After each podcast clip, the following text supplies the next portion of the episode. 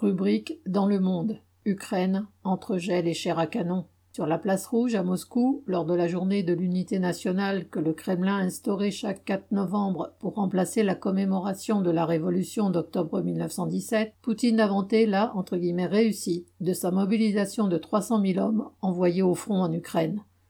Le même jour, le président américain, chef du camp adverse, a accusé Moscou de chercher à faire entre guillemets geler la population ukrainienne cet hiver.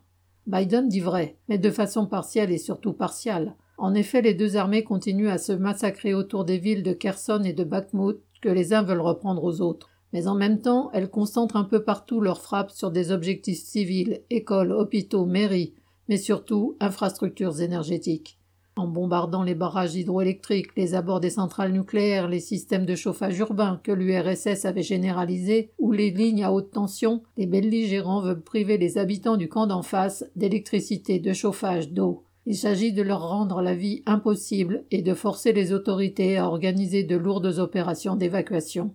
C'est déjà ce qui se passe à Kherson, une ville de 300 000 habitants annexée par la Russie, ou dans le Donbass pro-russe. Même chose à Bakhmut, cette fois du côté ukrainien.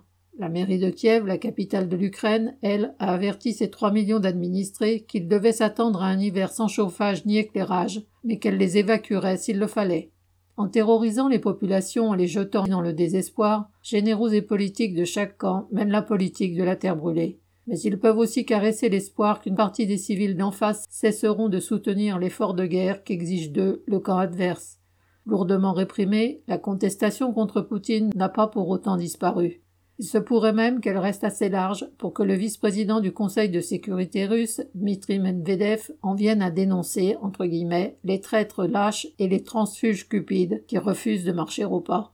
Pour des raisons évidentes, les mêmes médias parlent moins de ceux qui, en Ukraine, ne soutiennent pas, entre guillemets, leur gouvernement et ses parrains occidentaux. Une exception. Le 7 novembre, la radio France Inter a interviewé des habitants des environs de Kharkiv, repris par Kiev. À la question de savoir comment ils envisageaient la victoire de l'Ukraine, ils disaient ne vouloir qu'une chose, entre guillemets, que cela cesse. Cette lassitude face à une guerre fratricide n'est pas encore un rejet actif de ceux qui l'amènent sur le dos des peuples, mais elle dément l'image d'Épinal d'un peuple uni derrière Zelensky, le gouvernement américain le sait sans doute, qui vient de faire fuiter dans la presse qu'il discute directement avec Poutine, et même que le jusqu'au boutisme de Zelensky n'a pas son aval. Est-ce là le fruit des préoccupations de Biden en période électorale, alors que les républicains lui reprochent avec démagogie le coût de cette guerre? En tout cas, les habitants des régions tenues par Kiev ou par l'armée de Poutine n'ont rien à attendre des dirigeants du camp impérialiste, ni des chefs de la bureaucratie russe. Ceux qui survivront à leur bombardement terroriste risquent de n'avoir cet hiver que la chaleur des explosions, avec le froid et l'obscurité le reste du temps. Pierre Lafitte.